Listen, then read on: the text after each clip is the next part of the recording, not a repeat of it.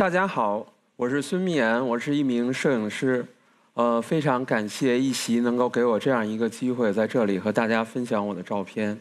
嗯，我首先想简单的介绍一下我自己。我大学毕业之后呢，分到了一家国企，可能在那家国企供职超过了十年。是在这期间，我喜欢上了摄影，但是那个时候喜欢摄影其实是一个不折不扣的器材发烧友。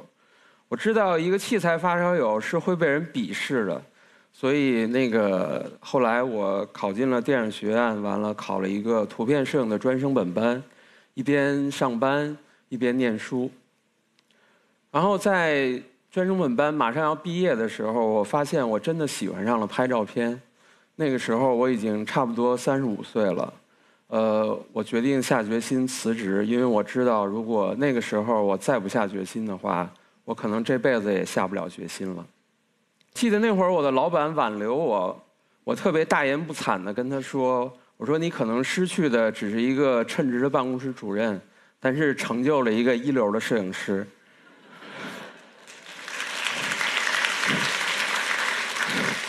但是很可惜，十几年过去了，我到现在也没有没有做到我的当初的承诺。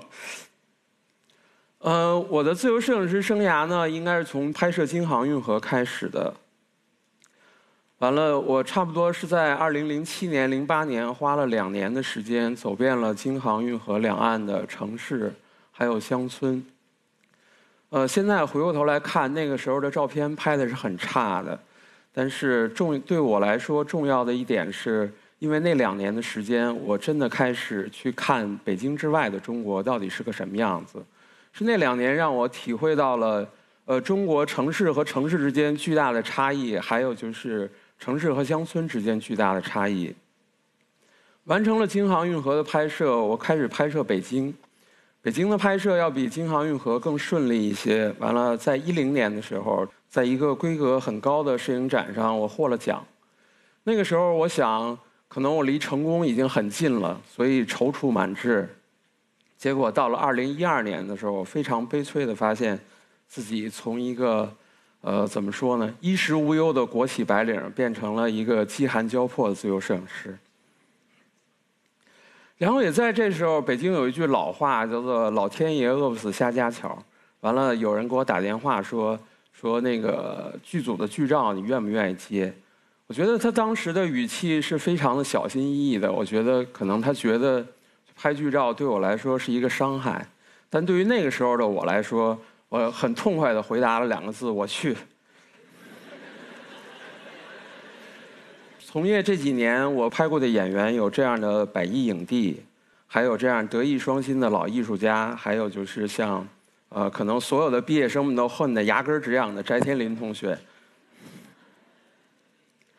呃，但我现在在今天在这里想和大家分享的呢，并不是我职务上拍的这些照片，而是。我的题目叫《我是路人甲》，就是这组照片的主角是像我一样普通的剧组的工作人员，还有就是呃群众演员和一些不知名的小演员，他们在剧组的生活和工作的情况是一个什么样子。所有剧组开机的第一件事儿一定是烧香拜神，虽然经历了这么多的剧组，我到现在也不知道拜的究竟是哪是哪尊大神。呃，但是从这一刻开始，工作真正的就要开始了。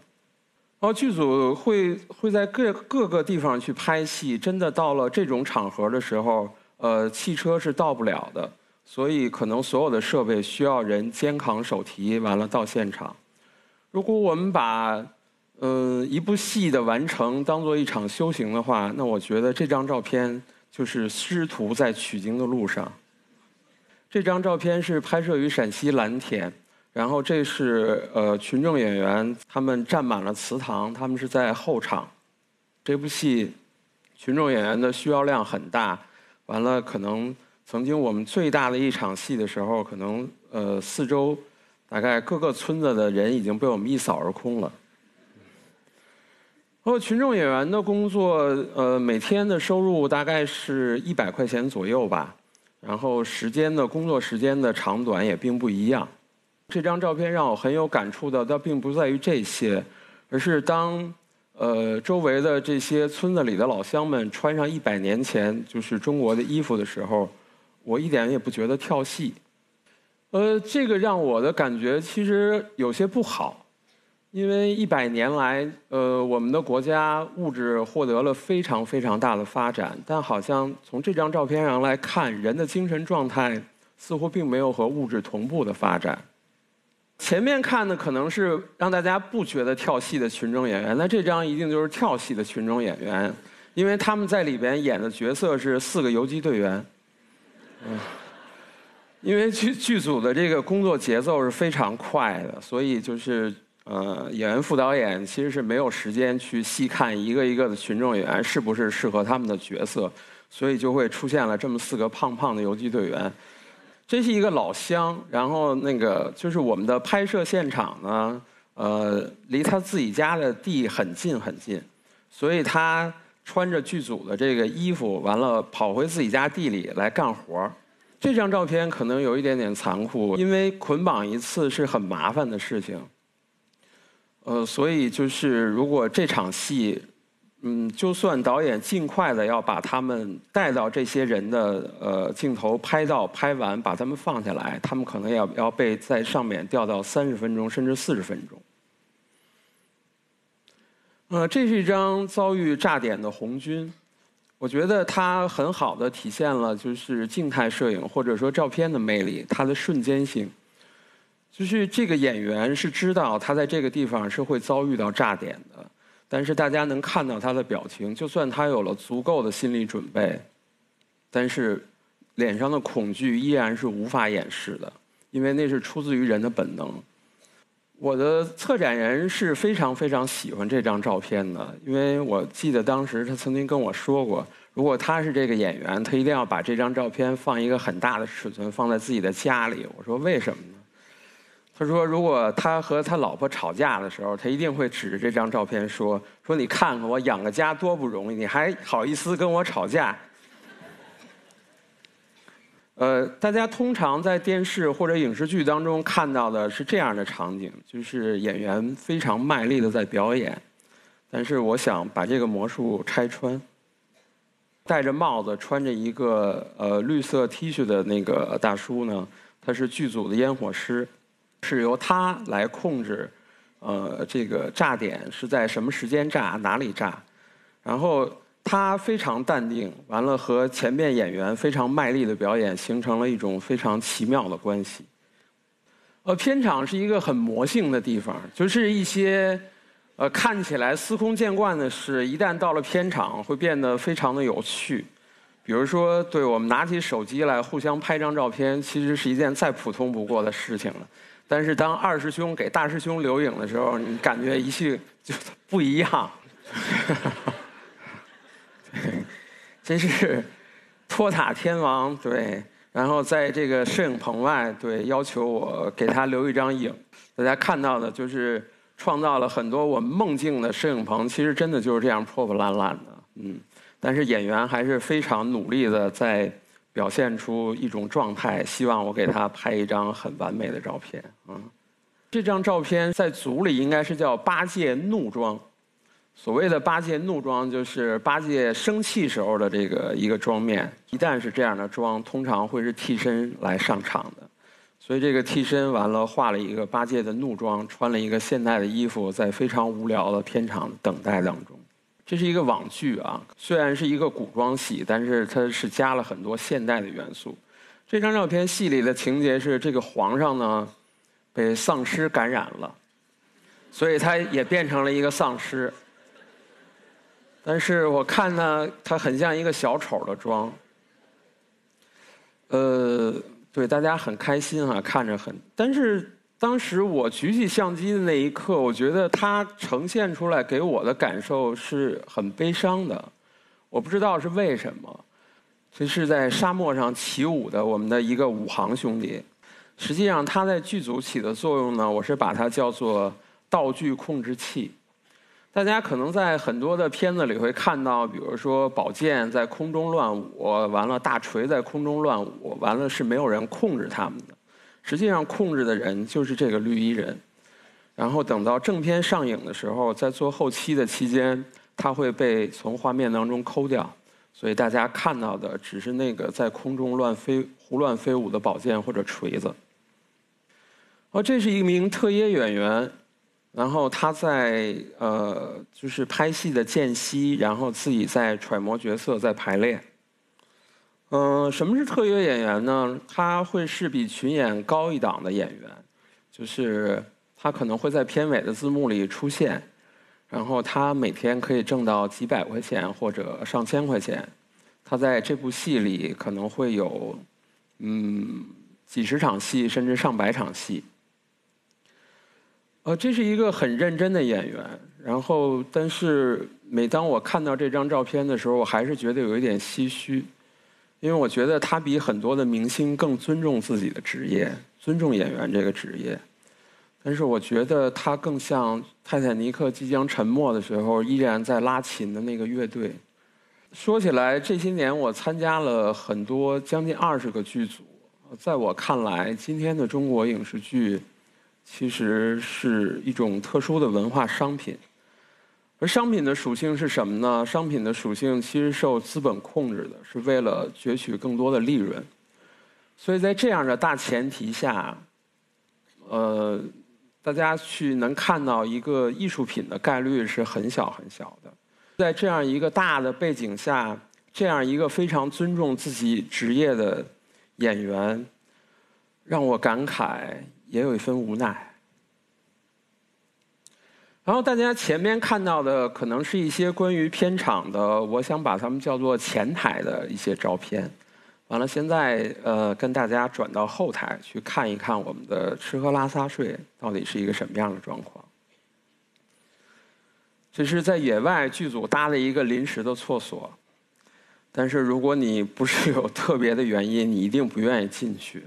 所以在远处那两个。白色衣服的我的同事，然后就这么沐天席地的把这个问题解决掉了。然后还有就是吃饭，呃，剧组的吃饭的情况是这样：如果你如果你真的有一个剧组能随时随地在你吃饭的时候会把桌子放好，有一个凳子，已经是非常非常良心的剧组了。更多的情况，我们就是像现在这个样子，可能把饭打来。或者把盒饭领来，完了随便蹲在一个地某个角落，就就会把三餐完了解决掉。啊，当然剧组它可能也不是嗯这么沉重啊，还是大家还是会抓紧时间去苦中作乐的。不管是跳绳的群众演员，还是举重的大爷，底下的照片一边是在自己抓紧时间练功的武行，还有一边是。呃，在做着无伤大雅，我觉得非常孩子气游戏的我的同事们，我把后边的这两组照片叫做“千姿百睡图”，人不分男女老幼，地不分东南西北，只要是有一点点时间，有一点点的空隙，大家都可以睡。照片看起来可能觉得有些可笑，但我想背后的隐藏的东西其实是有些沉重的。就是人在什么情况底下才可以毫不顾及这些东西，在任何一个地方倒头就睡？那一定是极度的疲惫。嗯，在我印象里，我经历过最疯狂的拍摄是连轴拍摄了二十六个小时没有休息。有时候我会去国外工作，嗯。其实，在国外工作对于我工作本身来说，其实是没有什么太大的差别的，无非就是工作的场地从国内变到了国外。但是你细细的想，你总觉得那种差别还是有。呃，它可能不是工作上的差别，而是一些很细微的地方。然后我右手边的这张照片是在跟《战狼二》在南非拍摄的时候，剧组雇佣的一个印度裔的司机，他的卡车。然后大家会发现，在挡风玻璃里，就是放了很多很多的毛绒玩具，而且车非常非常的干净，几乎是一尘不染。我想这个司机一定是非常的热爱生活，也非常的尊重自己的职业的。然后我左手边的这张照片呢，那可能就是我们常规的看的，就是中国剧组很多时候最常规的厢车就是这个样子。同样，这个右手边我右手边的照片是在拍摄于南非呃开普敦最大的贫民窟。完了，我们当时是去看景然后这些孩子看到我们非常的兴奋，然后在冲着我的照相机在做着各种各样的表演。左手边的这张照片是一个老师带着他的学生来呃剧组，然后来当群众演员。在我看来，可能南非的孩子们可能虽然比我们更穷，但是在我看来，他们更像孩子。然后我想以这张照片作为我第一组和大家分享照片的一个结束，因为夜幕已深，然后车灯亮起，这是每一天我们最最开心的时刻，因为终于要收工了。在这里和大家分享这组作品，其实并不是为了卖惨，因为在今天这个时代，如果你不喜欢这个职业，那你完全可以去找另外的活去干就好了。然后我更不指望着这个照片完了展现在公众面前能引起某些相关部门的重视，然后制定有成立什么工会能保证我们，呃普普通通的这些工作人员路人甲们的基本的权益。我只是希望，呃以后资本在攫取利润的同时，能够把我们这样的普通的工作人员把人当人，而不仅仅是工具和机器。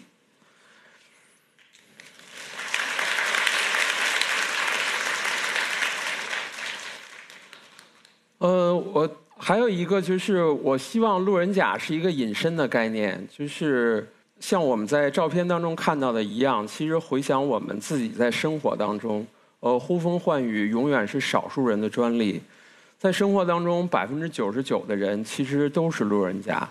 最后，我用我想用我的策展人，也是我的老师朱朱炯老师的一段话作为结束。他说。片场就是社会场域，孙悟空和怪兽都是我们自己。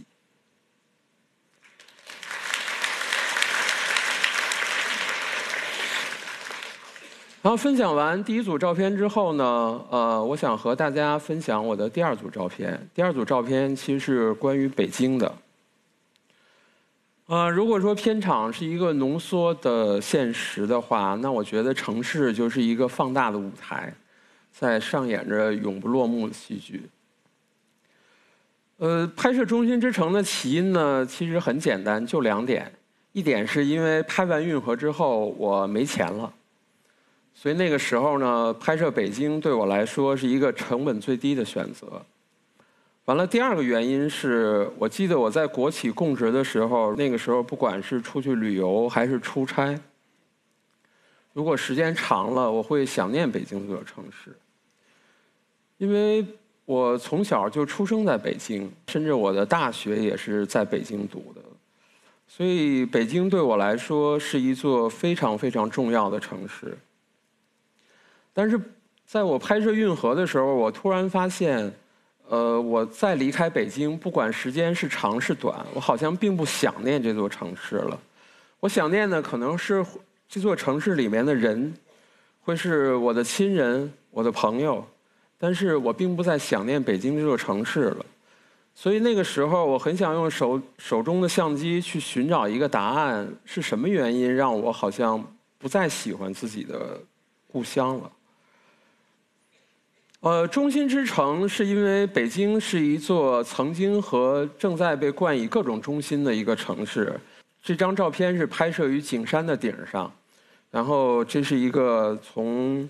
太和殿里山寨出来的一个龙椅，然后旁边是出租这个皇帝妃子的衣服，然后大家游客可以穿上这些衣服坐在龙椅上拍照留念。然后那天的天很冷，所以只有三个工作人员在百无聊赖的等着自己的生意上门。呃，我为什么觉得它非常好的诠释了中心之城的这个概念呢？是因为大家再往后边一点点看，后边那片古建筑其实就是故宫。然后再往后后看，可能是建国几十年来北京的呃各个年代留下的北京的痕迹。既然是中心之城，那我们就从中心的中心开始，天安门广场。呃，这张照片是就是在纪念碑前曾经有过巨大的 LED 屏，然后这些在排队的游客们是在等待着去参观纪念堂，大家可以想见这个队排了有多么的远。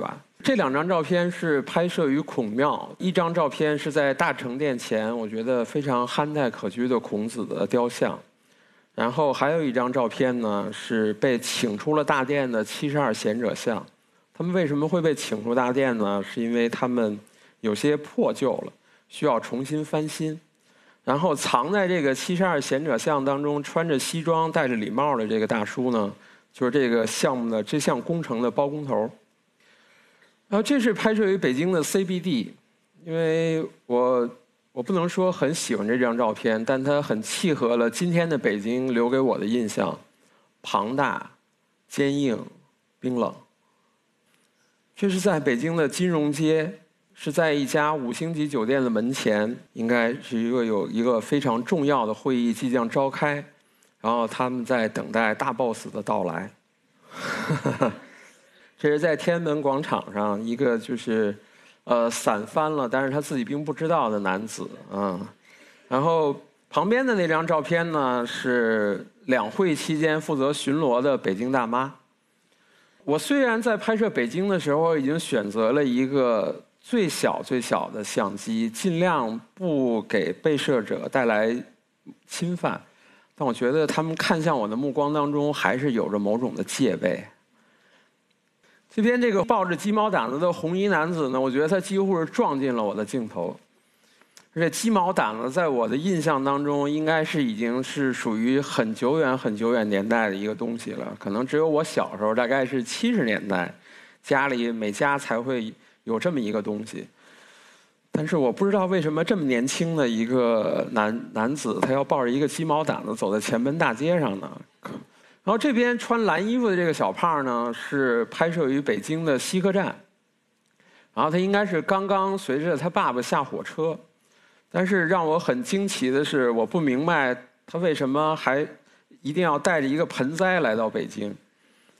而且我觉得，同样他们看向我的目光当中，也有着或深或浅的戒备。这是在西单的大悦城，天气非常的好。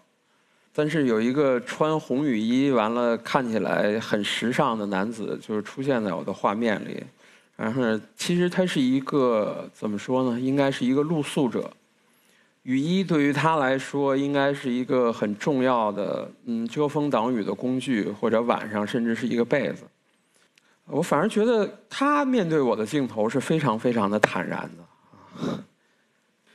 对，这也是一个很欢乐的两张照片啊！我右手边的这张照片呢，是我不知道它的主人是为什么要把这只狗拴在这样一个健身器材上。对，我想可能是他自己觉得他这么玩的很嗨啊，他也希望他的爱犬一起感受一下。然后左手边的这张照片呢，是一个非常典型的北京大爷，或者我们管他叫榜爷。我不知道他为什么要养这么一只狗当他的宠物。因为我觉得他和他的狗是形成了一种很奇怪的反差。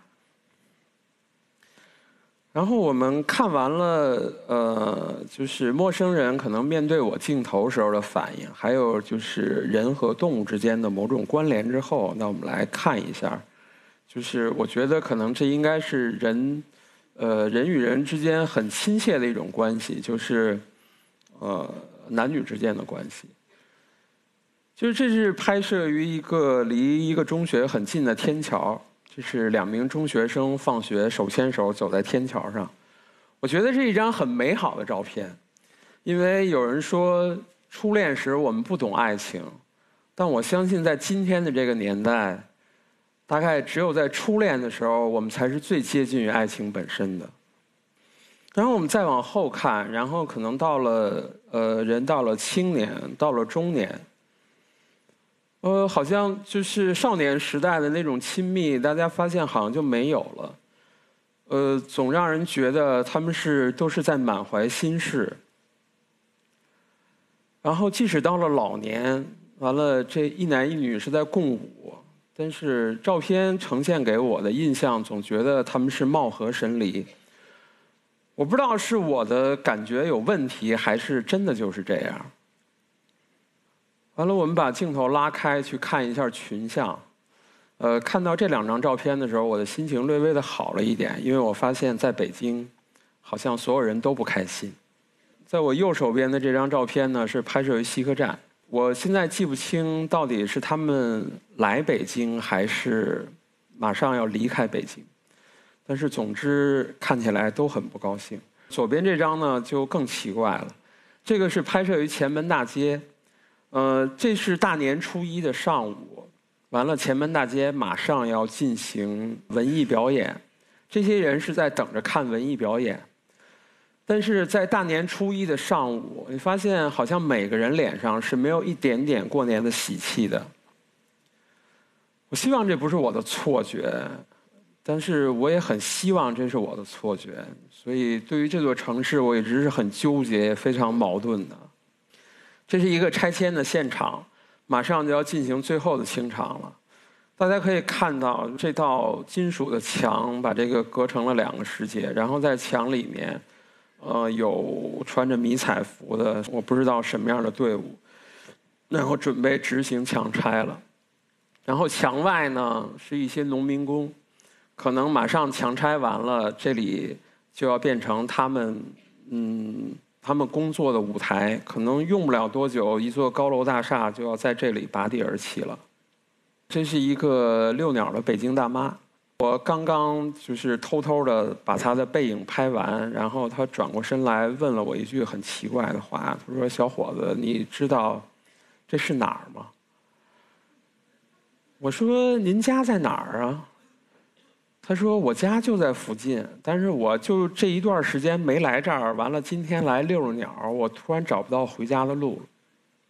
就这样的空地，可能偶尔会在北京出现的时候，发现大家嗯还是会会在这里边找到很多属于自己的乐趣。不管是这个吹小号的男子，还是荡秋千的小女孩我觉得至少这些照片是让我觉得有还是有一些温暖的。”呃，这是一个我不知道为什么会出现在这里的一个非常气宇轩昂的女子啊，呃，她在腿上有非常漂亮的刺青，然后拿着一个闪奈的那个就是塑料袋儿，手里夹着烟，然后还有修饰的非常好的指甲。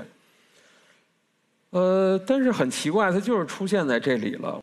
在我的印象当中，北京其实是一座对外地人或者对异乡人非常宽容的城市。但是好像今天的北京也不是这个样子。就是在北京的朱市口，大概离天安门广场步行只需要十分钟。呃，大家可能想象不到，在离天安门广场十分钟就会有这样瓦砾成堆的地方。然后这个小保安跟我说，说他已经来北京有一个月了。完了，虽然离天安门很近，但他还没有去过。他说他一定要去毛主席纪念堂去看一看。呃，最终我也不知道他是不是达成了自己的愿望。这是在西客站的南广场，这是一个农民工兄弟，然后在举着盒饭正在吃饭。然后可能这样湿漉漉的北京应该是很难见到的。嗯，但是他他的眼神，我不知道，总之是让我觉得非常非常的难受。这是拍摄于夏天北京的一条胡同。我很奇怪，我不知道为什么这个小女孩当时，呃，戴着红领巾正在削铅笔，却突然让我觉得她她很冷。对，我不知道，呃，是不是她可能像我一样觉得这座城市太冰冷了，还是只是觉得就是一阵凉风来来袭，让她觉得有些冷。我我并不确定啊。然后这张照片看起来其实是有些土气的，但是它也让我想起了我小时候，嗯，北京留给我的某种记忆。想和大家分享的最后一张照片，其实是拍摄于我自己家的卧室的窗外。短短的五年时间，大家能看到，原来可能是一个很破旧的一个小工厂，但是没有多久，工厂被拆掉了。然后开始挖槽、打地基，然后楼完了出了地面，然后楼，嗯，已经已经盖了三分之二，然后楼彻底的建成。五年的时间。如果不是因为这些照片，我早已经忘记了我自己窗外到底曾经是一个什么样的景象。我想，可能当故乡不再不再承载你的记忆的时候，那你就是会觉得它疏远。呃，最后我想跟大家说的是，可能这些照片陆陆续续拍了十几年，但是今天我可能还是没有找到我想要的答案。倒是偶尔的读到了一段张爱玲的文字，我觉得冥冥当中，她可能在七十年前已经为我写下了答案。我想把张爱玲的这段文字当成我自己最后的一个呃结束语，和大家一起共享吧。时代的车隆隆的往前开，我们坐在车上，经过的也许不过是几条熟悉的街区，可是，在漫天的火光中，也自惊心动魄。就就可惜，我们只顾忙着在一瞥即逝的店铺的橱窗里找寻我们自己的影子，我们只看见自己的脸苍白渺小，我们的自私与空虚，我们恬不知耻的愚蠢，谁都像我们一样，然而我们每人都是孤独的。谢谢大家。